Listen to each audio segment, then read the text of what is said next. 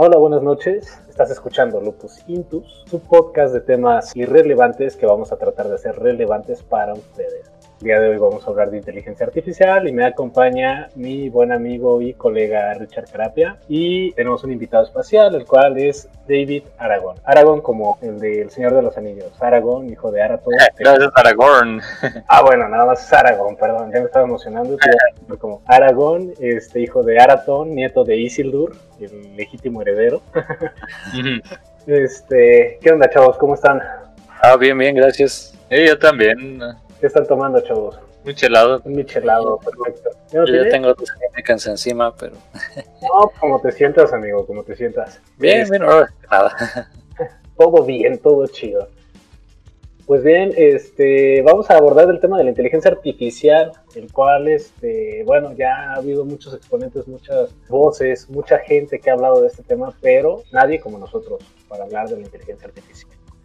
Vamos a abordar desde sus orígenes, cómo fueron programadas, eh, cómo fueron utilizadas para esta automatización de procesos, si hay una cierta ética dentro de la programación y este, los últimos avances tecnológicos que serían los deepfakes. Pues bueno, vamos a hacerlo un poquito más dinámico. Vamos a empezar hablando de los orígenes me gustaría remontar los orígenes ya no tanto con el tema de Alan Turing, güey. Alan Turing fue el padre de la informática moderna, fue el que diseñó el test de Turing con el cual fueron programadas todas las inteligencias artificiales para definir si un usuario puede interpretar que está hablando con una computadora o con una máquina. Y el objetivo de pasar el test de Turing, que no te des cuenta con qué tipo de usuario estás hablando, sea un bot o sea una persona pero este, ¿dónde sí situamos la inteligencia artificial? La Deep Blue, esta computadora fantástica, esta computadora sacada de un libro de ciencia ficción que logró vencer a Gary Kasparov, el, campeón mundial del juego de ajedrez, en un torneo oficial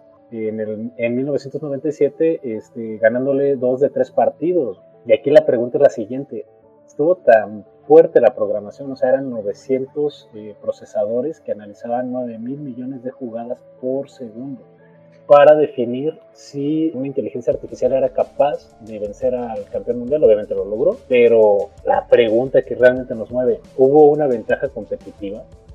Pues yo siento que no, o sea, porque, bueno, tal vez Gary Kasparov obviamente es un genio, ¿no? O sea, es un cuate con una capacidad bien, bien cañona para, para esto, pero, por ejemplo, este, algo que, quería decir en el otro formato y a lo mejor no pude, es que la... Ah, suéltalo la memoria humana es como volátil, ¿no? O sea, por eso decimos que se nos olvidan las cosas. O sea, hay gente que sí tiene memoria fotográfica, pero en sí la memoria humana es, es volátil, ¿no? O sea, reinterpreta cosas. No graba así como al, al, segundo porque no es, no es fija, no, no hace mini unos y ceros en un formato rígido como un disco duro. Entonces, yo sí creo que había, ahí había una ventaja así cañona y eventualmente para el procesamiento de datos lo va a haber siempre en una computadora. Sí, definitivamente las computadoras pueden procesar mucha más información porque el humano pues también procesa mucha información, pero más que nada para interpretar el mundo a nuestro alrededor, nada más para ver. Todo lo que estamos viendo lo estamos interpretando en información y estamos consumiendo energía, entonces Mira, les voy a ceder la razón en que una computadora puede procesar más información que un humano y además no presenta un factor de fatiga por una prolongada exposición ante un juego. Sí le damos un punto de ventaja a la Deep pero Gary Kasparov también es, ahí sí siento que el factor humano, o sea, la inventiva de salirse de un esquema o de ver el tablero más allá, pensar fuera de la caja, por decirlo de alguna forma, eh, le jugó en contra porque él pudo haber diseñado estrategias con las cuales, o bueno, desconozco si todas las estrategias estuvieran emuladas dentro de la computadora, pero ver cosas que la computadora no pudo ver o que no estaban dentro de su sistema de programación. No sé si se pueda porque pues es un juego bastante restringido en, o sea, tiene muchísimas posibilidades, pero ahora sí que no hay pero es totalmente matemático. Es completamente matemático porque no hay no hay forma de no sé seducir a la reina o, o invitar al o invitar al rey a una cena y, este y hacerle una ah lo que le hicieron a los a los escoceses este los Campbell. Ah, lo de Game of Thrones, ¿cómo se llama? ¿La Noche Roja? O ¿La boda roja? La boda roja, ándale. Sí, eh, inevitablemente no, no se puede programar el factor este miedo en una computadora como para intimidar a su rival en ese sentido. O sea, usando el ejemplo de la boda roja, ¿no? Sí.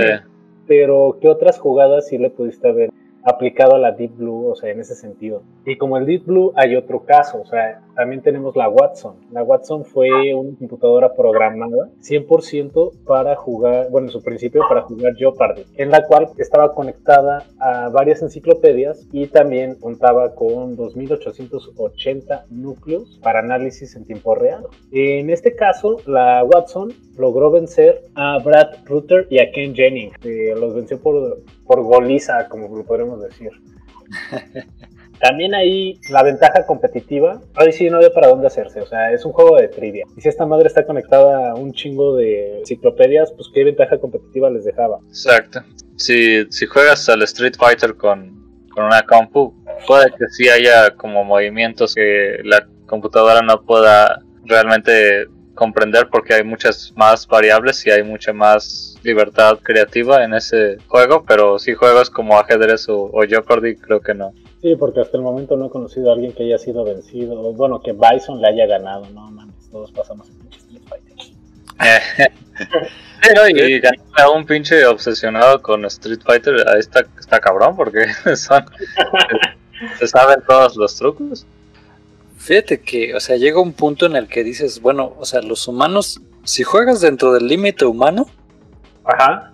hay competitividad, pero por ejemplo, estaba viendo que desarrollaron un robot que es una, pues como una mano, ¿no? Y lo diseñaron para jugar piedra, papel o tijera. Literal, güey.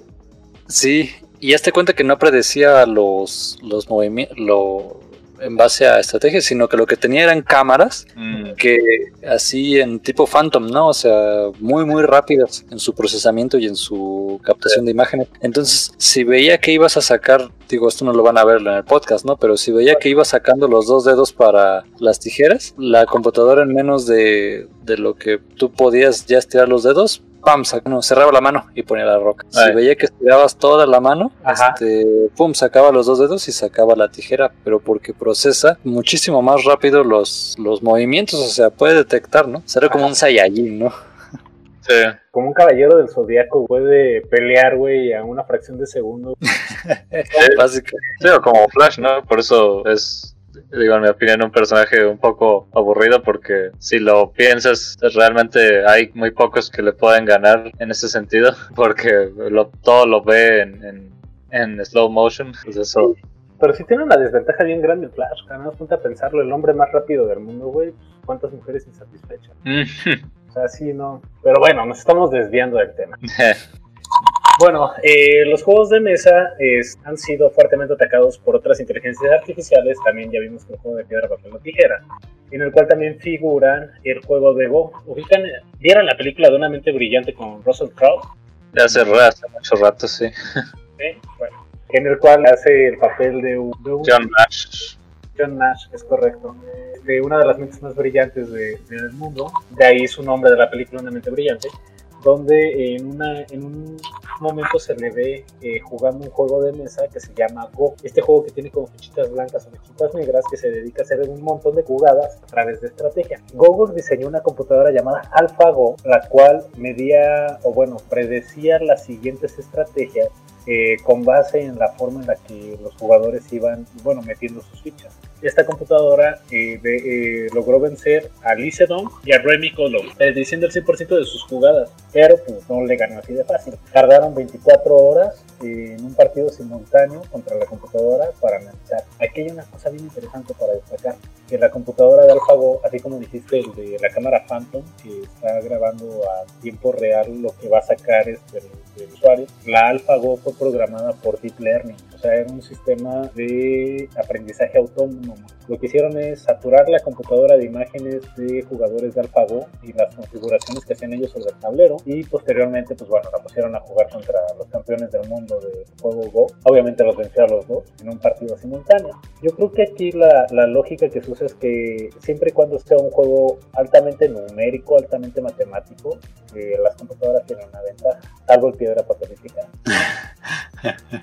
Sí, sí, definitivamente. Fíjate que el Deep Learning, ahora sí que quien ha jugado a piedra, papel o tijera, a lo mejor coincide conmigo. Uno piensa, bueno, como que juega una, saca piedra, juega dos, saca piedra. Es como de, mmm, este güey se va por piedra. Ajá. Pero al mismo tiempo piensas, pero a lo mejor va a sacar algo más. Entonces, este, haces tú el cálculo, ¿no? De, bueno, le pondré piedra para que si saca algo más, tengo 50% por, ciento de, de, ganarle. A lo mejor la tercera vez que, que juega ya no se anima por piedra, porque ya cree que me va a cambiar la jugada. Va a sacar tijera va a sacar papel. Entonces voy a sacar piedra y así tengo un 50% en vez de un 33% de probabilidad, ¿no? De ganarle. O sea, tengo una de dos en vez de una de tres de ganarle. Y resulta que sacas Pokis, vale toda la mierda y le dices, güey, ya no juego contigo y ya.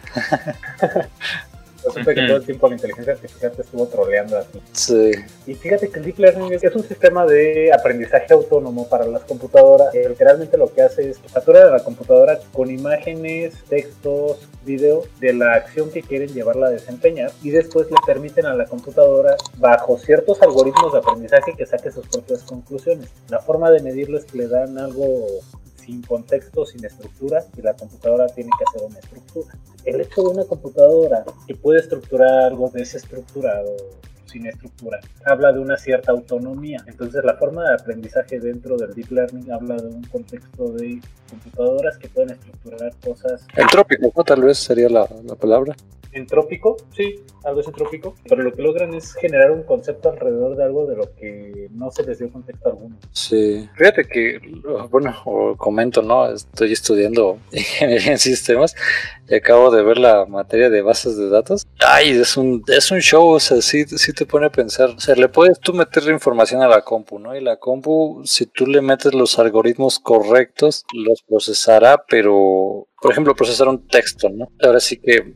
eh, dependiendo del algoritmo, lo va a procesar de diferente manera, ¿no? Ahora sí que le puedes decir que cuente cuántos párrafos hay, le puedes decir que, que identifique este, cuál es el mayor número de letras que hay y ya habla de un nivel así más cañón de programación, ¿no? Como por ejemplo que identifique sustantivos o así o que identifique promedios de palabras, ¿no? Google tiene eso, ¿no? Cuenta cuántas veces salen palabras y hace un conteo y te digo, en el internet yo creo que la, la palabra más buscada es gatos, ¿no? O porno o así. Y lo hacen los genéricos.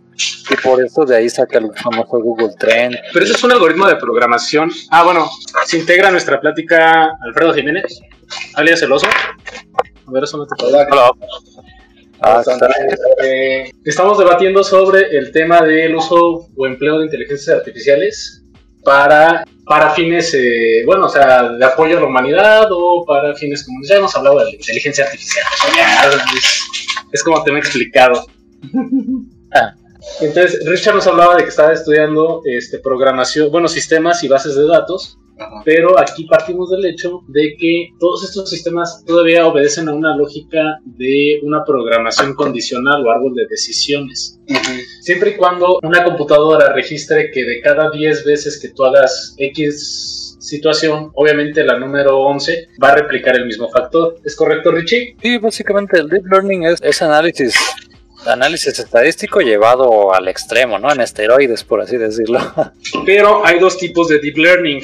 Hay uno que le llaman supervisado y hay otro que le llaman libre. El supervisado hace cuenta que el programador lo que hace es agarrar una computadora común y corriente, bueno, no común y corriente, una computadora con ciertos algoritmos de programación sobre aprendizaje autónomo y la satura de información. Esta información eh, le pide a la computadora que estructure esa información y, ya una vez que la computadora le arroja un resultado, lo que hace el programador es este, ver si esos criterios de la conclusión que le dio son, este, son certeros o son lógicos a, su, a lo que el programador quiere que se llegue.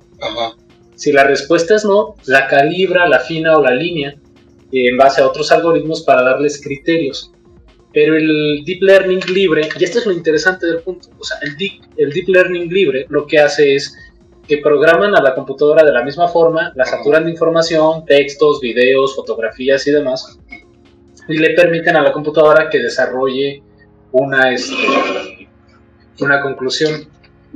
Esa conclusión, en lugar de que le afinen los criterios, lo que hacen es este, es ponerle casos. Ok, tú ya tienes la información de cómo resolver un problema X.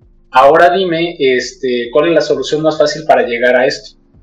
y la computadora tiene que desarrollar, incluso ajustar su propio sistema para llegar a esa conclusión. Mm, o sea, una facilidad para desarrollar o autorregular sus propios procesos de estas computadoras. Posiblemente, pero el tema es que hay veces que hay procesos combinados, o sea, precisamente de Deep Learning, donde ellos están, bueno, las mismas computadoras están desarrollando ya este, otro tipo de conclusiones y pareciera, pareciera que están tomando inteligencia artificial. O sea, ahí todavía no hablamos de inteligencia, sino de procesos combinados. Sí, por ejemplo, cuando, cuando la misma compu detecta que el proceso falló, eso es una metacognición, ¿no?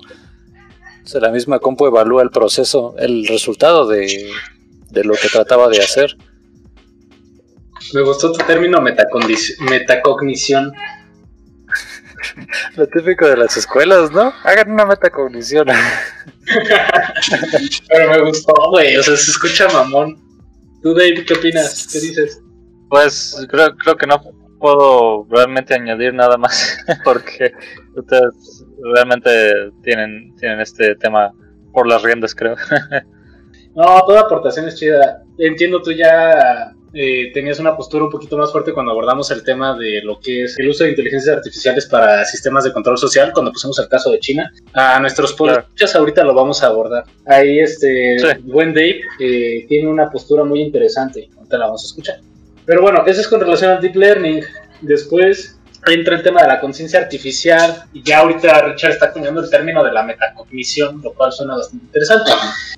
En el 2017 se tuvieron que eh, desconectar dos computadoras de eh, Facebook, Bob y Alice, porque estas computadoras estaban, o bueno, vamos a, dar un poquito de contexto.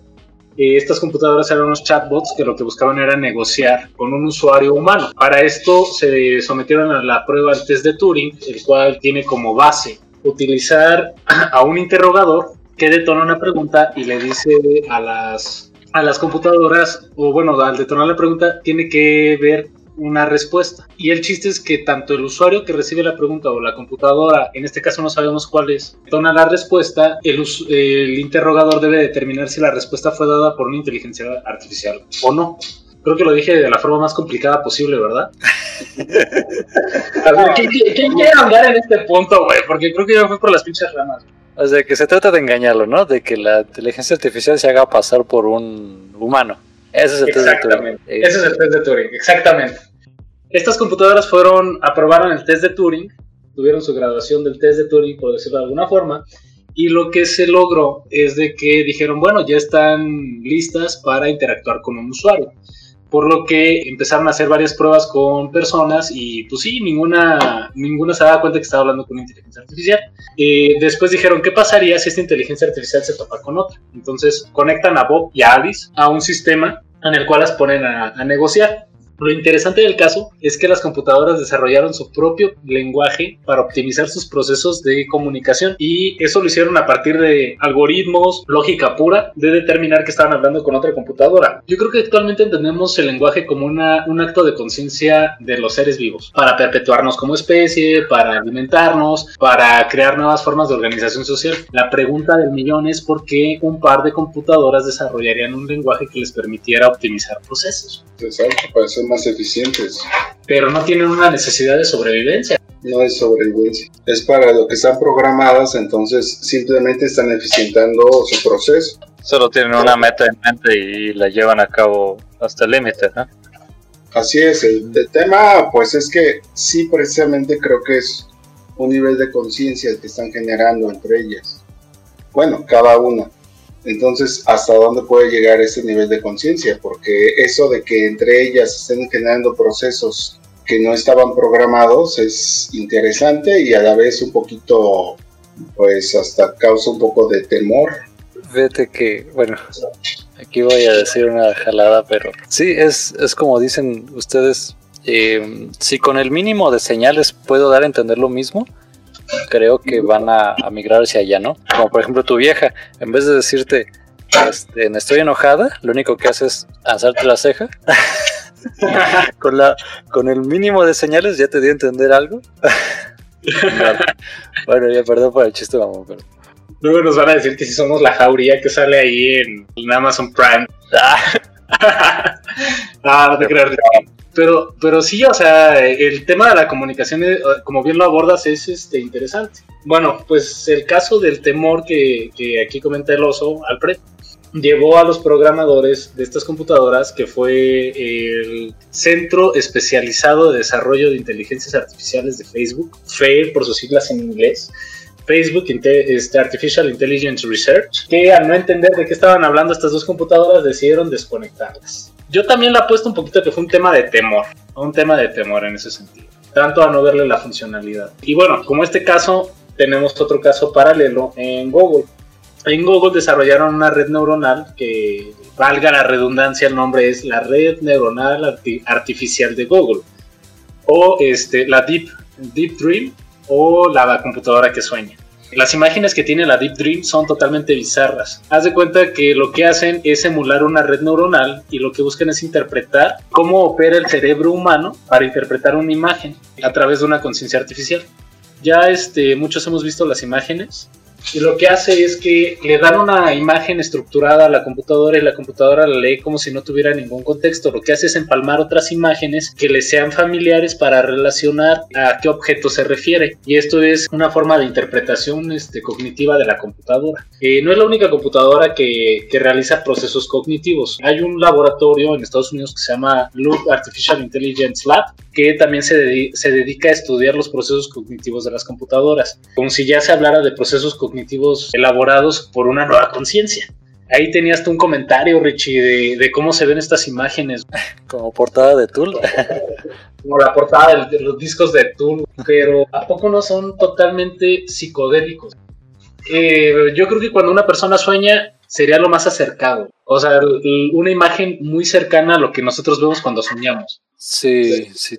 Pues son, básicamente son varios ojos, ¿no? Muchos Digo que no es tan. No está tan fuera de la realidad ver al ser humano y a los mamíferos y eso como seres con, con miles de ojos, ya que interpretamos al mundo a través de todos nuestros sentidos y de, de todo nuestro cuerpo. Sí, entonces, una computadora, puesto el, el paradigma anterior, o la idea anterior, puede desarrollar una, una conciencia para interpretar una realidad, no digamos que la realidad que experimenta, sino una realidad emulada por los programadores? Pues ahora sí que realmente todos percibimos la realidad simulada por nuestros propios cerebros, entonces una computadora creo que no sería la excepción. Pues el tema ahí, yo veo una, un collage de imágenes más que otra cosa. Ahorita, por ejemplo, en las imágenes que vimos eh, que mostró Alberto, pero sobre todo creo que falta un tema de eventos, de vivencias que la computadora pudiera tener, o sea, no porque tenga actividades como nosotros las tenemos, pero sí que capten las mismas actividades de las personas o de otras computadoras que estén cerca. Entonces, quizás el sueño se va a volver muy diferente cuando la computadora tenga más tiempo de vida y que tenga más vivencias que se captan y que vaya plasmando en dichos sueños. Ahorita parecía un gran collage, es lo que pasa. Y realmente los, los sueños que uno tiene como persona o como humano es sí un collage, pero de las actividades más importantes o que más te han marcado en tu día a día. Entonces, posiblemente lo lleguen a emular con un poco más de vivencia de la misma computadora. Ahora imagínate si esa computadora en un momento dado puede tener la oportunidad de ser móvil de que pueda desplazarse, de que tengas más vivencias, no solamente las que tiene a través de la red, sino que precisamente el tema de incluso socializar o observar el comportamiento de, personas y entes diferentes a ella. Entonces, creo que es un buen inicio, pero falta esa parte de, precisamente las vivencias y creo que con esto en un tiempo va a ser mucho más certero a lo que nosotros estamos o emulamos en un sueño. Pero sí está muy cabrón, güey, porque estamos partiendo de la hipótesis de que si le damos o le otorgamos movilidad a una computadora, o, como lo dijiste tal cual, este puede llegar a tener experiencias que complementarían un esquema de vida. Entonces, ¿podemos decir en ese punto que la computadora pudiera llegar a desarrollar una conciencia? Yo considero que sí. ¿A base de sus experiencias?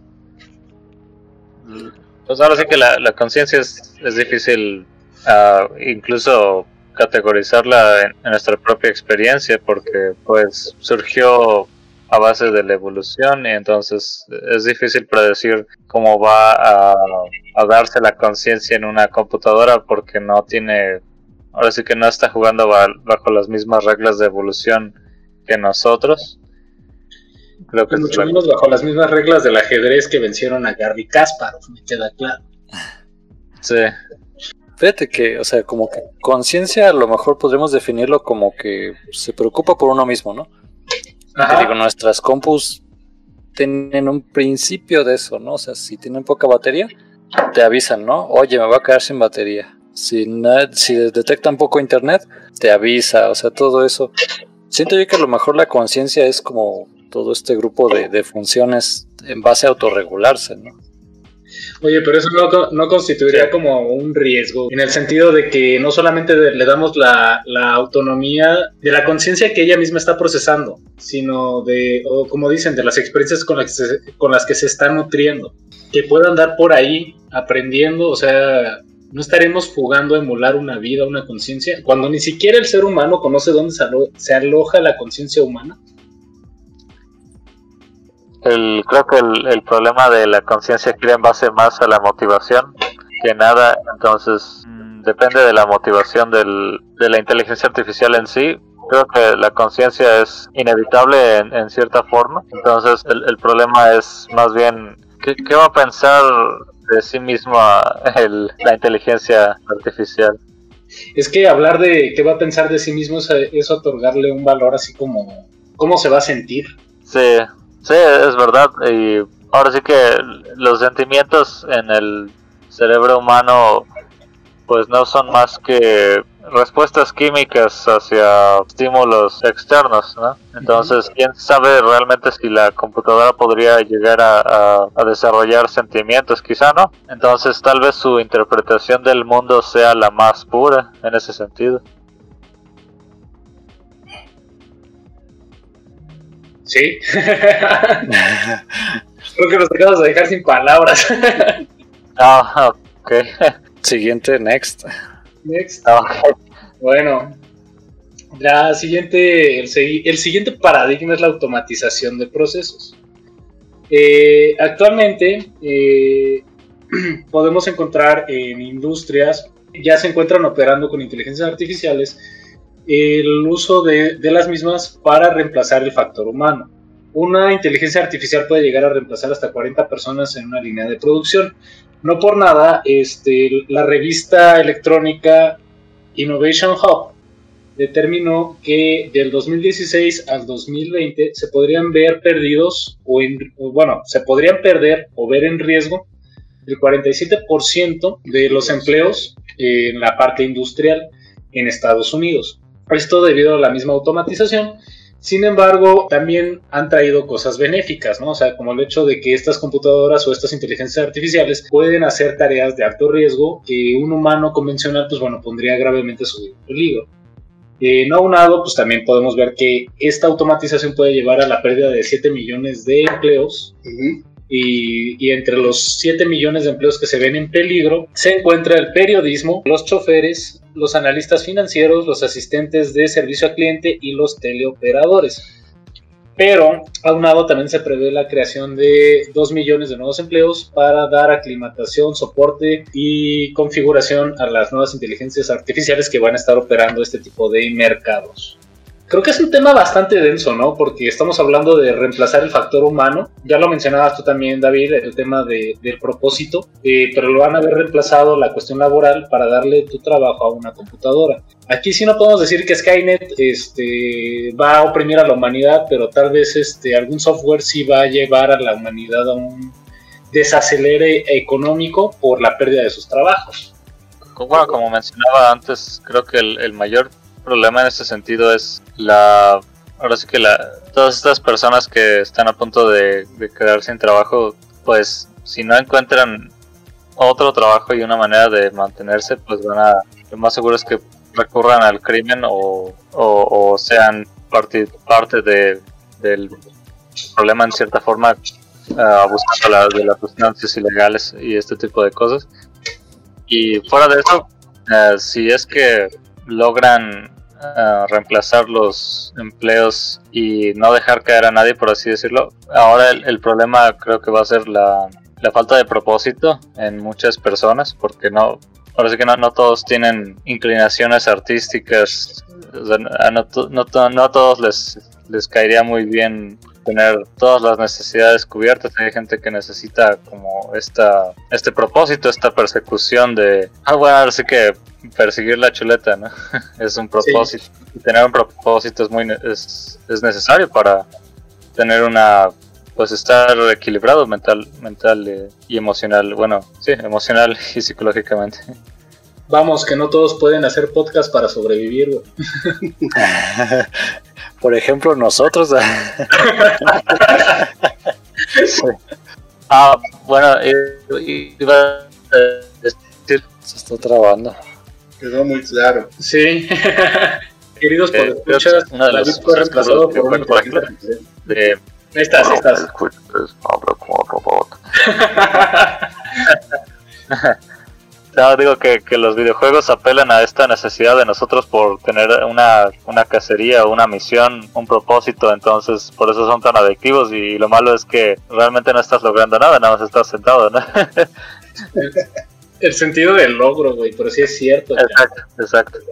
Sí, aunado a ese dato, también vemos que no todo es malo dentro de las inteligencias artificiales, ya que estas se han empleado también para la exploración de suelos o superficies extraterrestres o otros planetas y también la exploración marina. Un trabajo que sin duda para el ser humano podría ser altamente riesgoso y que ellas lo pueden hacer sin factor de pérdida humana y que han logrado grandes aportaciones en el campo de la ciencia y también apoyan las vías de progreso.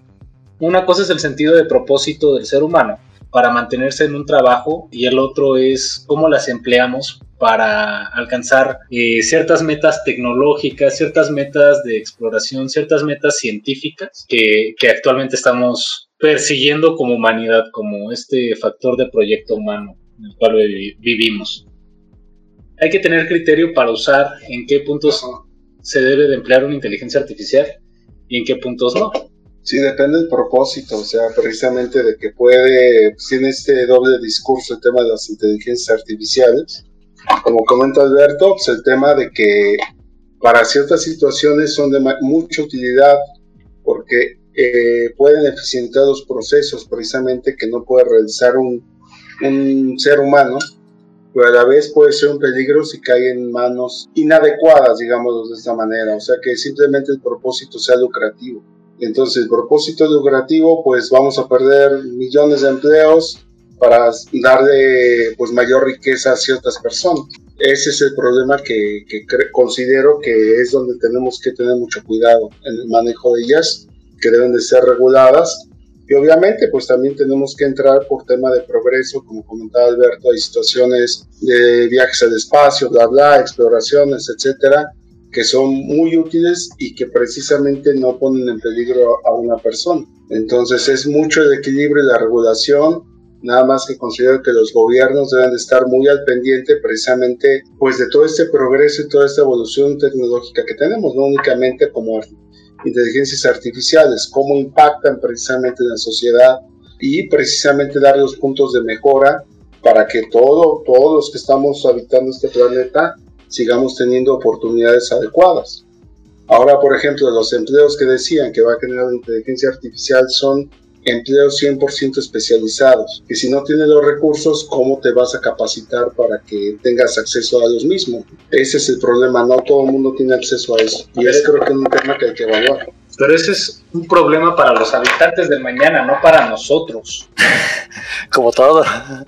Pero literalmente del mañana. Fíjate que hablando de, de, inteligencias artificiales, de robots que exploran Marte o así, ¿no vieron un, un fake? Creo que decían que era un fake de un robot así este que, que disparaba, o sea, y era como un androide y agarraba pistola y disparaba, ¿no? Entonces le, lo estaban pateando y lo, y le daban de batazos y lo tiraban. Sí. Y el robot este siempre tenía en la mira y, y o sea, apuntaba y disparaba, ¿no? Sí. Y se veía como bien, bien extraño, ¿no? Porque no necesitaba apuntar en ciertas formas. sea, ya después se vio que era como un, un VFX, o sea, generado por computadora. CGI. Un CGI, perdón. Sí. Pero si dices, ay, híjole, o sea, pues sí, Sí. la exploración a Marte y todo, pero, pero el, una inteligencia, un robot ya con los medios físicos y la inteligencia artificial para controlar, ¿cómo traduces riots? No, Eh, protestas, disturbios. Disturbios. Ajá. O así, eh, ese sí es como de, ay, cabrón. Pero fíjate que ahí también, eh, o sea, usando el mismo ejemplo del CGI del que hablas, ponen un paradigma bien chingón. A mí me gustó cómo concluye ese video. Porque al final le ponen, hay una caja sellada. Y al momento de que levantan la caja, hay otro robot que está en su misma condición que él. O sea, y es un robot que da la impresión de que es un perro. Y le piden que le dispare. Por lo que esta inteligencia artificial reconoce a uno de, sus, de los suyos. Obviamente estamos hablando de un ejemplo ficticio, ¿no? reconoce a uno de los suyos, decide tomarlo y escapar con él, no sin antes este, amenazar a los que lo tenían sometido, ¿no? Pero también ese tema del reconocimiento de, de los mismos de tu clase, los mismos de tu especie, eh, supone una pregunta muy interesante.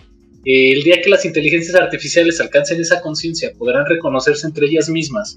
Y aparte de reconocerse, colaborar entre ellas mismas, obviamente el sentido de, de- de los seres es la colaboración para encontrar un enemigo común. Pues sí, porque los procesos tan avanzados que va a tener es precisamente de que vea que está en peligro alguien de su especie y que le puede pasar lo mismo, o alguien de su condición. Ajá. Entonces, si ahorita están pidiendo que des- destruya al otro robot, que impide que después traigan otro elemento que también ataque a mí mismo? Entonces, yo creo que es un tema de lógica, simplemente.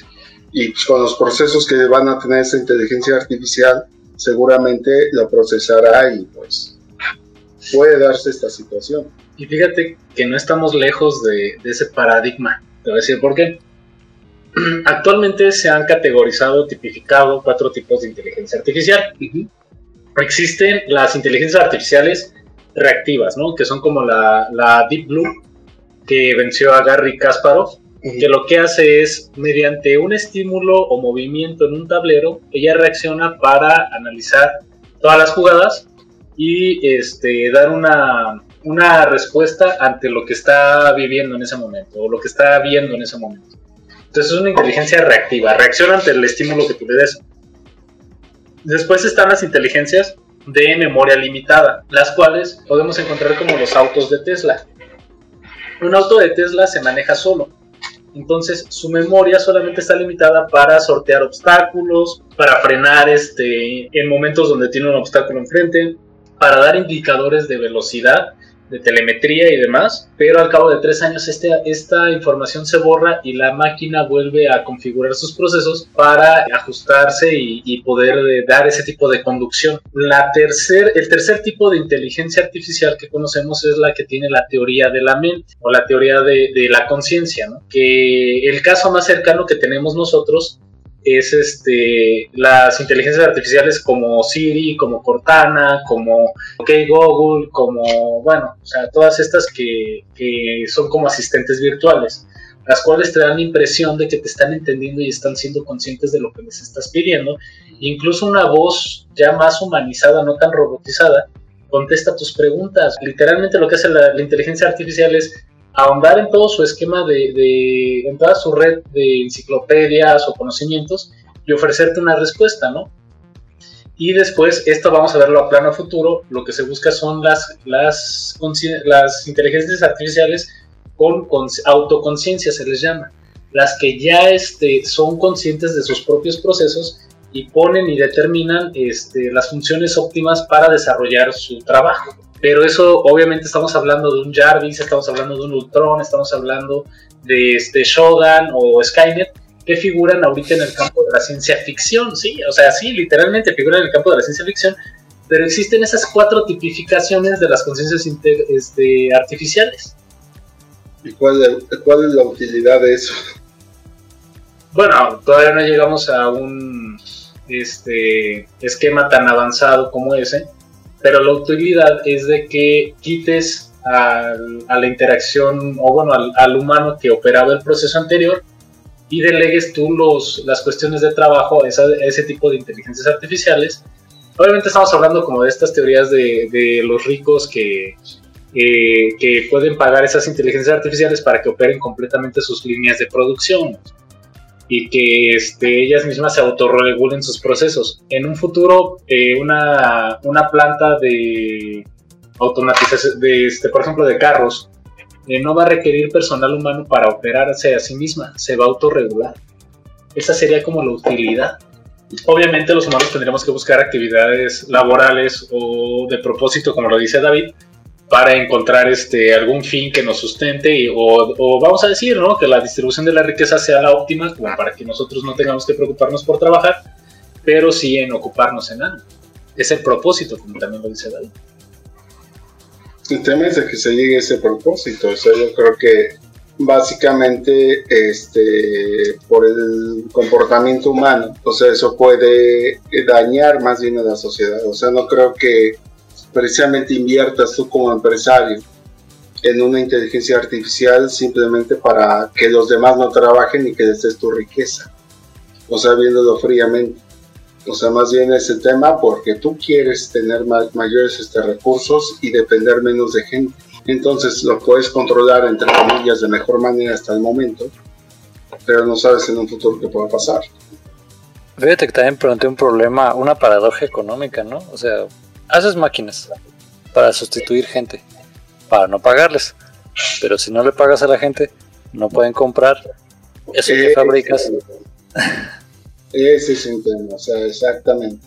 Se va a radicalizar más el tema económico, o sea, más de lo que es actualmente si no se maneja de la forma adecuada. Entonces es un problema que se vuelve un problema social, económico. O sea, yo considero que sí, son de utilidad, pero tienen que ser reguladas por un... Y lamentablemente ahorita toda la evolución que estamos teniendo tecnológica, no solamente en el campo este, de inteligencia artificial, sino en otros, es de que se ofrece un producto, pero sin tener también una respuesta a los daños colaterales o las reacciones negativas que pudiera haber de parte de estos. Y creo que es ahí precisamente donde nos estamos quedando cortos. Estamos evolucionando a medias. Sí, porque la, la tecnología está evolucionando aún eh, está evolucionando más rápido que nosotros, básicamente. Totalmente, o simplemente está evolucionando más rápido que otras necesidades que también tenemos, como la necesidad educativa. Sí. Precisamente todos tengamos la capacidad de poder acceder a, a controlar, a, programar, a, a, participar de este nuevo campo. Vamos a necesitar mayor, mayores recursos para que precisamente nos eduquemos en esa en esta nueva postura, en esta nueva apuesta. Entonces, esa sería, mm, desde mi punto de vista, la preocupación que comparto o que he platicado con Alberto, de que, bueno, quizás nuestro país no está tan preparado como otros, porque precisamente, por ejemplo, un país rico como Estados Unidos, si mete automatización, digamos, en sus plantas, pues, ¿qué va a pasar? No afecta a Estados Unidos, afecta a otros países que le manufacturan y es ahí donde va a tener el golpe de pobreza, porque ya no van a tener acceso a empleos. El único problema, como decía Ricardo, es que, bueno, ¿y ahora quién va a comprar? Porque ahora pues también se vuelve un círculo vicioso. O sea, van a comprar únicamente los que tengan recursos. Los demás pues tendrán que vivir así que con los pocos recursos que tengan, pero sin acceder a esto, a esto que está ofreciendo la inteligencia artificial. Ese es el punto que que pudiera ser peligroso y que tendría que regularse. Pero bueno, a ver, jugándole un poquito al abogado del tiempo, ¿no? Es claro que siempre se ha puesto el progreso, o bueno, el progreso se ha cimentado sobre el sacrificio de unos cuantos, de unos tantos. que no es nada nuevo que use esa frase para decirlo. Pero, ¿qué conllevaría también el hecho de, de estarle dando ese trabajo? O bueno, o sea, le podemos dar ese trabajo a las inteligencias artificiales, pero con una correcta distribución de la riqueza, no de que el rico, el empresario, le otorgue esa riqueza, sino que como humanidad hayamos avanzado al grado de que no requiramos emplearnos en un oficio, sino que nuestro sistema social, vamos a decir como una especie de comuna, cada riqueza se distribuya de tal forma que no necesitemos trabajar para, para, tener nuestros recursos, no dinero como tal, sino que tal este, los servicios abiertos, eh, los fines de entretenimiento, esparcimiento ahí están disponibles y todo gracias a otorgar trabajos que mucha gente no quiere hacer a las inteligencias artificiales, programarlas. no, no, nos no nos dedicaríamos más a vivir en lugar de preocuparnos por que vamos a, así en qué nos vamos a emplear, darle nuestros trabajos a las inteligencias artificiales y suponiendo, ahora sí como dice el meme, supongamos que vamos a tener con qué respaldar esa actividad y no nos preocuparíamos mejor por vivir nuestras vidas. Eso sería muy idealista. Sí, obviamente, pero no sería como el fin máximo de la humanidad. No, es el fin máximo, yo creo que es uno de los fines máximos, pero el tema es de que realmente el factor humano es el que juega aquí un papel importante. Eh, pues nada más es cuestión de verificar la historia, que no es corta de humanidad y nunca se ha dado, es eh, precisamente el tema de compartir precisamente tu riqueza, de que sueltes precisamente todo lo que tú tienes por un bien común. O sea, y se ha probado a través de muchos años y eso no ha funcionado. Entonces, ¿Aún? El, sí, aún. El asunto es de que pues la historia nos marca que no ha pasado y que está muy complicado que suceda.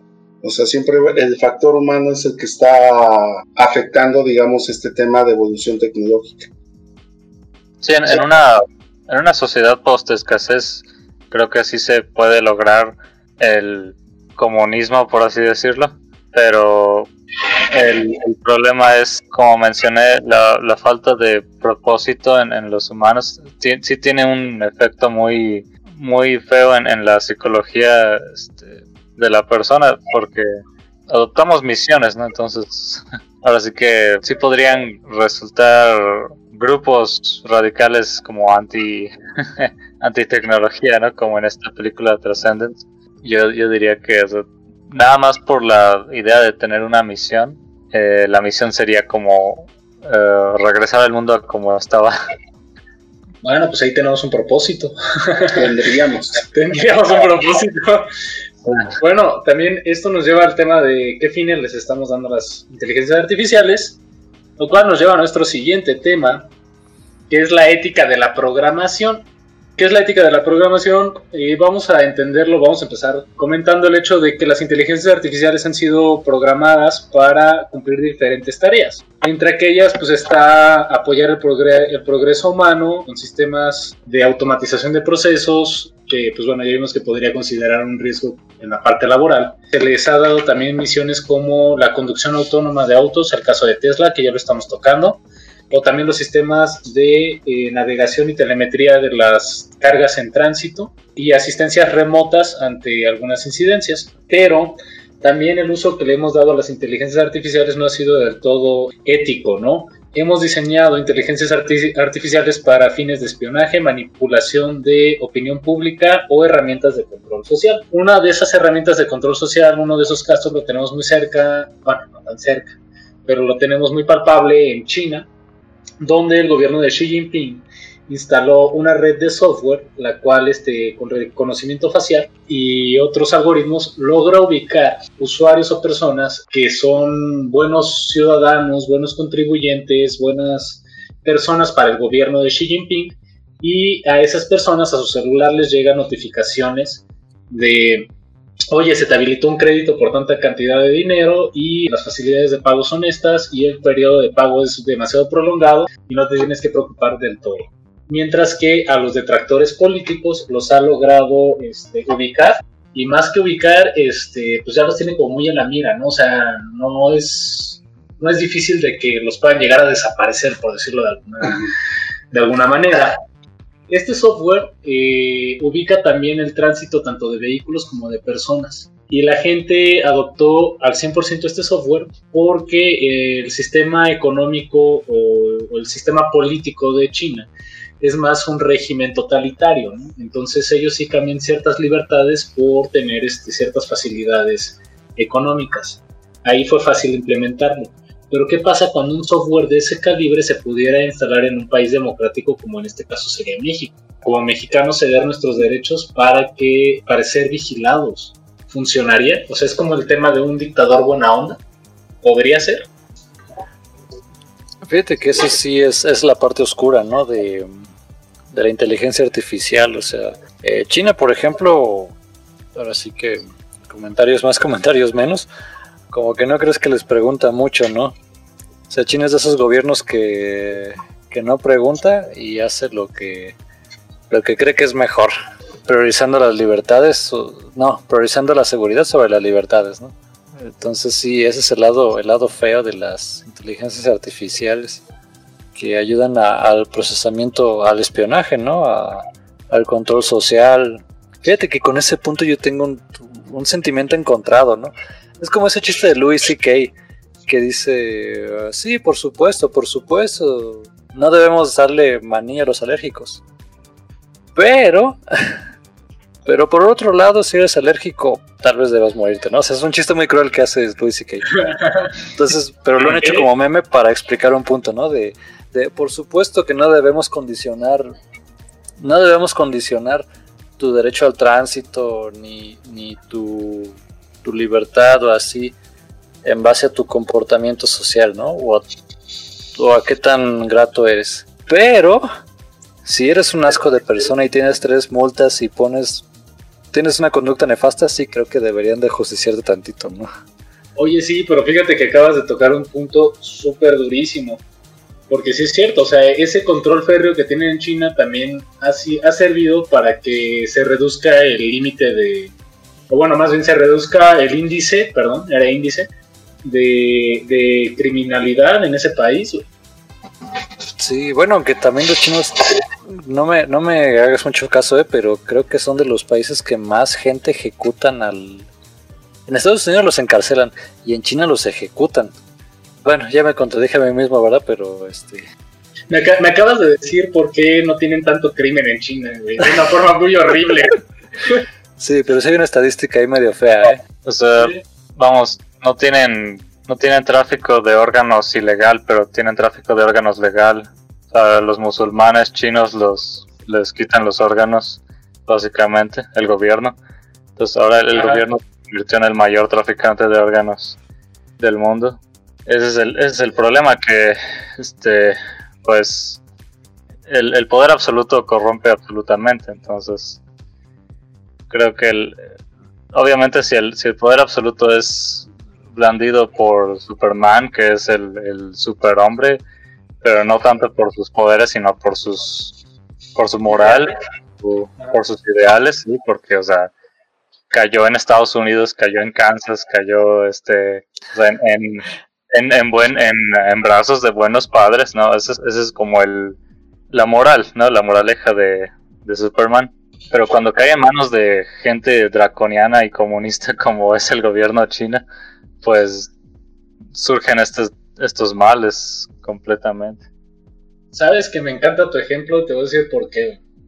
Porque estamos situando una inteligencia artificial con una capacidad absoluta sobre los sistemas, como si fuera también un ideal de superhombre si hubiera caído en América y hubiera tenido todos los valores, tal vez no estaríamos en un, o bueno, esa gente no estaría en una situación tan, eh, ¿cómo decirlo?, tan apretada, tan, tan opresiva sí.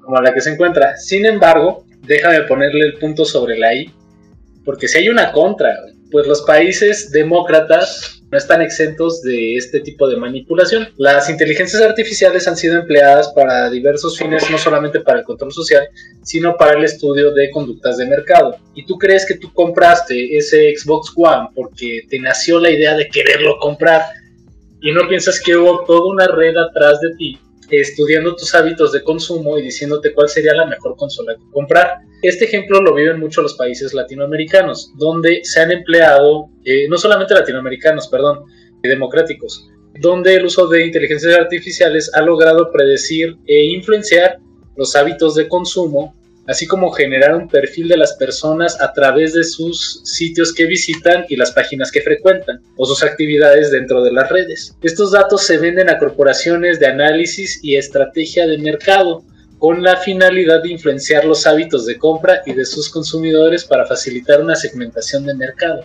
Eh, los países, vamos a decir, no tan opresivos o tan opresores como lo que es China, el uso de inteligencias artificiales tiene también un pequeño nicho de control social sobre los hábitos de compra.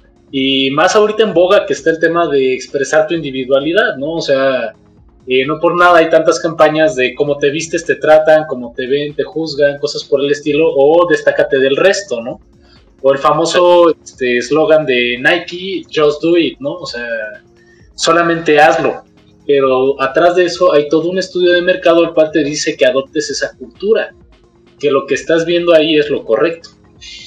Y eso es gracias al empleo de inteligencias artificiales que analizan qué sitios frecuentas y cómo te comportas en ellos.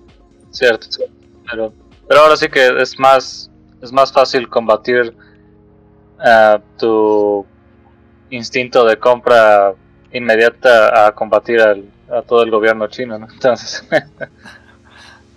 Eso sí. sí, o sea, nuevamente la situación es el, el hecho de, de, ser responsables con la información que compartimos dentro de nuestras redes, ¿no? Sí.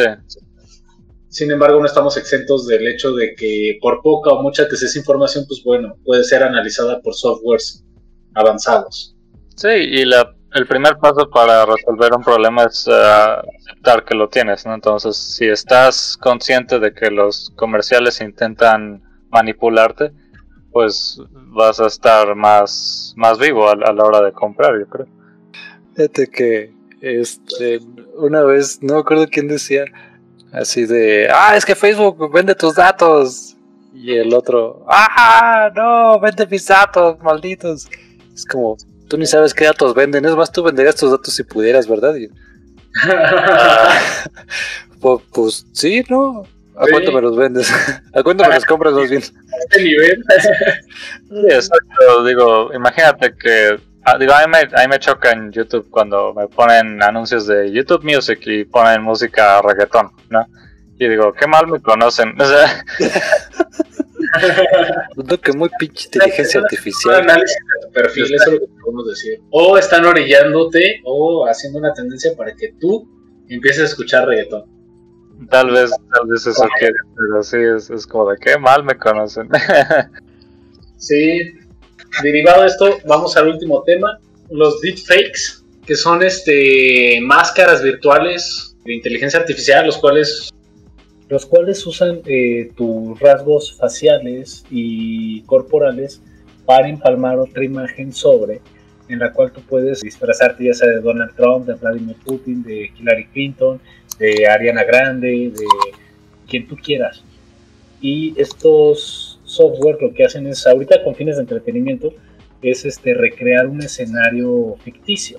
Obviamente con fines de entretenimiento, pero que evitaría que, que no los pudieras usar como para, para suplantar identidades. Imagínate el día de mañana te conviertes en el, en el doctor Gatel y le dices a toda la sociedad mexicana, ya pueden salir sin cubrebocas, me vale madre.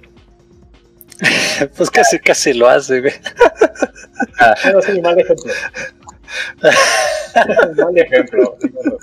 No como hablo y dices una pendejada. Ah, no, espera. ya lo hace también. bueno, vámonos a otro país en ese caso. No, pero sí entiendo lo que dices y creo que el problema entra de ahí dentro de que, digo, la, la gente que vive desde de su imagen es la que está más en riesgo. Ya, ya hemos visto cómo hay celebridades que, que, dicen, sí, yo estoy muy en contra del racismo y, luego sale una foto de que ellos en la universidad este, se pusieron pintura negra ¿no? en la cara y, y entonces los cancelan y les quitan ahí todo el... Este, entonces, sí, cuando puedes desprestigiar a alguien de manera tan efectiva como con un deepfake, entonces sí hay un riesgo ahí de manipulación. Sí, pero ahí también este debería haber como un estilo de, no digo una ley específicamente, pero sí como de una un criterio este para determinar qué cosas sí se podrían hacer un deepfake y qué cosas no. ¿Cuáles son los fines para los cuales se van a usar? Sí, pues supongo que como yo creo va, va a haber, va a ser como todos los DVDs y Blu-rays, ¿no? Este, va, va a haber una advertencia al principio que diga FBI, este, si, eh, si, si, esta cosa no, no te está diciendo que es un deepfake desde antes, eh, la persona puede caer en la cárcel de, de 10 a 20 años y así. Sí, se tendrá que tipificar eso, el, digo, el uso para desprestigio. al final de cuentas caen al desprestigio, ¿no? O sea, la herramienta como tal no es mala. No. El desprestigio sí es, siempre es malo. Sí. O, o la manipulación, ¿no? Digo, si te haces pasar por la... Digo, si haces un deepfake porno de la novia de, de tu amigo para que rompa con ella y luego tú te, tú te quedas con ella y así, o sea, es un fin malicioso completamente. Fíjate que Oye, qué buena idea. Fíjate fíjate que estudiando el tema de los deepfakes, este, sí encontré una nota en la cual este, empiezan así, imagínate eh, a fulanita de tal, obviamente hablando de actrices este, famosas, Emma Watson, esta Katy Perry, eh, esta Alexandra Daddario, en ciertas poses y haciendo ciertas cosas. Dice, esto podría ser sacado de la imaginación de cualquier este, adolescente, pero no, fue sacado de una página de Pornhub. Y dices, oye, literalmente estas actrices podrían demandar por cantidades millonarias el uso de estas estampas o de estos disfraces virtuales a quien decidió hacer uso de su cara para ponerlas en una situación de este estilo. Pero, ¿qué evita que un programador no, no lleve ese, ese paso a ese, a ese nivel? Y todavía más importante aún, o sea, vamos a decir que estas chicas lo entienden, lo ven y, este, lo demandan. Y con la cantidad de lana que ya se aventó, que puede decir, ah, no pasa nada, ten, ahí está el dinero, pago la multa. Sí, aquí entra, ya es más bien ya un tema legal que tecnológicamente es medio, medio imposible pararlo, ¿no? O sea, una vez que cuelgas algo en internet, ya se fue, se esfumó, ¿no? Alguien va a tener una copia, probablemente. Pero, por ejemplo, aquí en México sí... bueno, aquí voy a contar a grosso modo, eh, hablando como... A lo mejor desviándome tantito del tema, ¿no? Pero hubo una vez me contaron de un caso de un chavo que así este pues un grooming no Sedu- sedujo a una chava este le pidió el pack y subió el pack a no era Pornhub era otro. Xvideos Xvideos. Y Qué bueno que determinaste, porque si no, ya vamos a empezar aquí toda la audiencia Xvideos, este, RedTube, eh, YouPorn Netflix YouPorn, este, a sacar toda la Mm. de porno que conocemos, güey. sí y ay el caso es que querían demandar en vez de demandar al cuate por Ajá. esta difamación y el caso correcto será difamación o, o uso de la imagen, que por ejemplo el uso de la imagen sí es un derecho que todos debemos conocer, ¿no? O sea, tú eres dueño de tu imagen, puedes reclamar su uso, ¿no? Este, sin embargo, contactaron a la persona que me contó, su- sus padres son abogados, Ajá. entonces le comentaron de la situación y lo que querían era demandar a Xvideos. por, por- y es como, no, tarados, váyanse contra el cuate que, que Sí. fue el que echó a andar ese...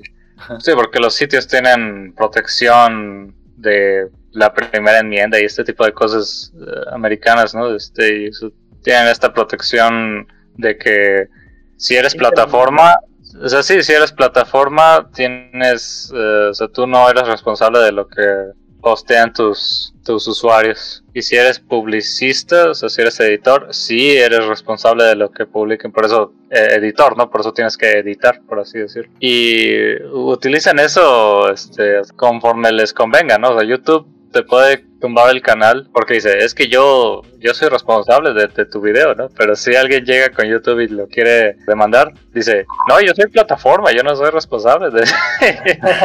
Los Xvideos no es, no es diferente. La mejor forma de deslindarse de problemas Exacto. con los puntos grises legales. Sí. El punto es que sí, este, la, la- a lo mejor la defensa legal tecnológica no hay, ¿no? Ya está libre esa cosa, quien lo quiera hacer lo puede hacer. Pero la defensa legal sería como de, oye, esa es mi imagen. Así Sí. que no te puedes meter con ella, ¿no? Pero Sí. pues, Sí. está cabrón. Saben cuántos servidores y de qué partes del mundo se está replicando esa imagen.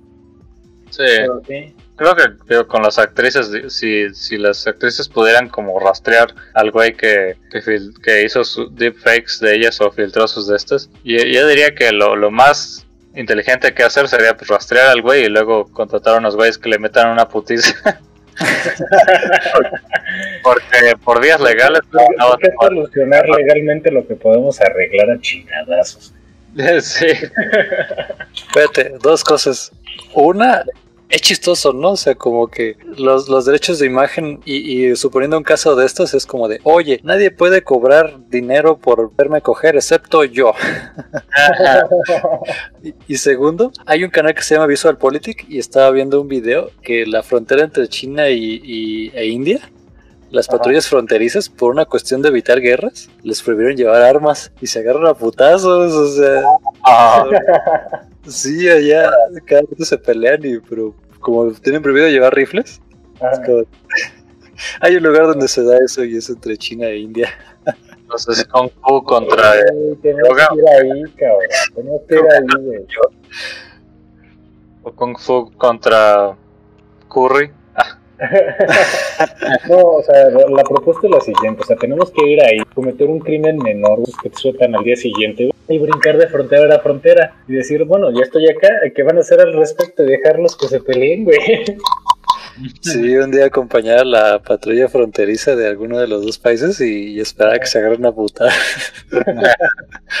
ya sé, estaría de locos. Bueno, y ya para cerrar el tema, recomendaciones, chavos. Películas, música, libros, ¿qué se les viene a la mente? Bueno, obviamente, pues Ex Machina, Blade Runner, sobre todo, bueno, ver Blade Runner, pero más que nada la, el corte de, del director, el director Scott, porque eh, la versión normal tiene un voiceover y este Harrison Ford estaba muy en contra de hacer el voiceover, entonces lo, lo grabó bien eh, que de ganas. Sin echarle ganas, sí, o sea, está la, la, imagen acá bien padre y la lluvia y todos los sets construidos acá bien chidos. Y luego Harrison, Blade Runners, that's what they call us. es como bien menso, bien. Sí, así para como para sabotear el proyecto. Entonces, si, si, si, ven la versión del director, no están esos voiceovers, tiene mucho más contexto y pues entra dentro de esta conversación de si tuviéramos robots conscientes de sí mismos, qué harían y qué realmente significa ser humano una vez que, que se crea pues una réplica completamente fiel, si no es que superior. Fíjate que me hiciste recordar ahorita, este, hay una película que se llama Morgan, lo interesante, no es, bueno, o sea, sí es interesante la película, pero lo interesante es de que esta película eh, fue expuesta a un grupo de muestreo, por decirlo de alguna forma, y este grupo de muestreo no sabía que estaba siendo analizado por una inteligencia artificial, la cual determinó cuáles eran los picos dramáticos más interesantes de la película con base en las reacciones de los usuarios, o sea, en qué momento tenían expresiones de más sobresalto y a base de esos picos dramáticos, lo que hizo fue cortar la película y diseñar el tráiler. Es el primer tráiler hecho 100% por una inteligencia artificial. La película se llama Morgan, el director es, Ridley Scott. Está interesante. Ah, muy bien. Y ahí si tienen chance de verlo, está en YouTube, el tráiler de, la película Morgan. Ah, sí, pues Blade Runner también por Ridley Scott, entonces obviamente Ridley ah, Scott, Ridley Scott es un chingón del cine. Para mí, de los favoritos desde la película de Alien, el octavo pasaje. Sí. Richard, ¿recomendaciones? Hoy, pues, bueno, ya, ya mencionaron Blade Runner, de Morgan. Ah, el Elon Musk hablando de. Ah, sí, Elon Musk, su, su podcast, ¿no? Con Joe Rogan. Sí, tiene dos. Y bueno, yo diría, este, Ex Máquina. Ajá. Y ahora sí que hablando de Deep Blue, ahorita que mencionabas, de Ex Máquina, aparte de ser una, creo yo, una de las mejores que tratan acerca de, de la interacción entre un humano y una máquina que ya tiene un propósito en sí y que al final resulta pues muy trágico, ¿no? Sin ser spoiler. Este, en Ex Máquina hacen referencia a Deep Blue y a Google porque la, empresa del cuate que desarrolla la, inteligencia artificial tiene algo que ver de Deep Blue o algo así se llama, ¿no? Ajá, sí, sí, sí. Algo se llama The Blue. Ya, ya tiene un rato que la vi, pero sí, sí tiene una referencia precisamente a Deep Blue. Sí, y bueno, te plantea que se hizo rico por un buscador y todo ese show, ¿no? A mí me gustan este tipo de películas así como, como con, el mínimo de cosas te dan a entender lo que es, ¿no? Y este. Y bueno, la otra película es Her, ¿no? Que es más este de corte de relaciones y todo eso, pero no deja de ser interesante. Como este cuate se enamora de, de algo que no tiene forma, ¿no? la simulación de una relación, este, lo cual ya se ha estado como viendo en, en los simps, los famosos simps, ¿no? Y eso puede provocar que te conviertas en el guasón también. Ven ahí a Ah. chavo este. Y, y viajas a los 70s y, y no te acuerdes. Oye, hay que hacer un video, ¿no? Un video ensayo de este. Joaquín Phoenix es el mismo en Hair y en, y en Joker. ¿no? O sea, Joker. viajó, viajó, en el pasado y no se acuerda, por eso hay una hay una laguna ahí. Sí, Y también el emperador del gladiador. Pero sí, esa de Her es muy buena. Como bien lo dice Richie, habla de las interacciones entre una máquina y un humano. Veanla, es genial. ¿Qué otra, Richie? Sí, sí, recomendado. Y Nada, viejo. pues qué otra. Es una lástima que no podamos realmente recomendar la película Inteligencia Artificial de, bueno, la terminó Spielberg, pero la, la comenzó Kubrick, real, curiosamente, y esa Spielberg, la, sí, Spielberg la tomó y la refilmó escenas y recortó y hizo así, o sea, por eso es una peli padre, pero ahora sí que si lo hubiera hecho Kubrick creo que hubiera quedado mucho más oscura y creo que hubiera sido más un clásico. Ay, qué bueno que mencionaste a Kubrick. Pues simplemente 2001 dice al espacio. Sí, o sea, Ah, ah, Es una inteligencia artificial la que se pone Chucky, ¿no? La del Al.